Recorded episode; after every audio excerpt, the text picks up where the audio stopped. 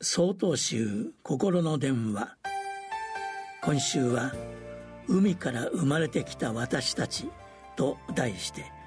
岩手県永昌寺雲野義範さんの話です。私たちは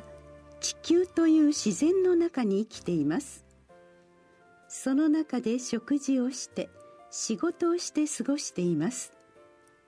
家を建て会社を建てて文化を発展させてきました。でもそこには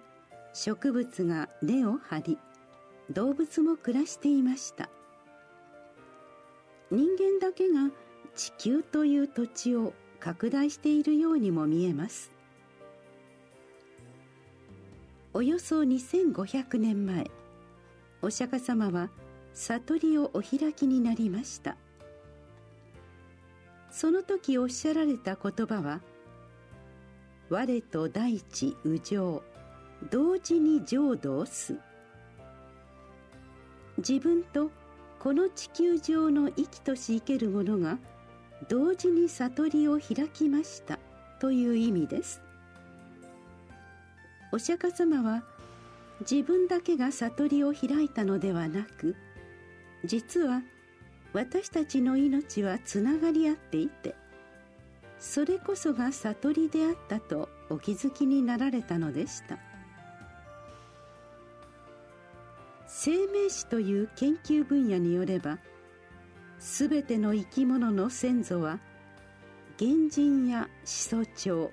シダ植物よりもさらに先をたどりおよそ38億年前まで遡ると海にいたアメーバだったということです。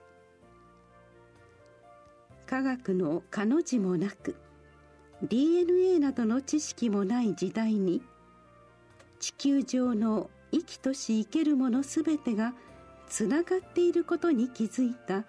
お釈迦様の偉大さを改めて痛感いたします。地球上の生きとし生けるものはアメーバという同じ生命から始まり海から生まれてきた。ということは地球上の生き物すべては先祖が同じなわけですからみんな親戚であるという考え方もできると思います。動物も植物もみんな親戚つながり合って生きている。ないがしろにしてはいけない。そんな思いが数多くの人に芽生えればこれからも青い地球がきっと守られていくことでしょう。海から生まれてきた私たち。今年の夏はそんな思いで海を眺めてみてはいかがでしょうか。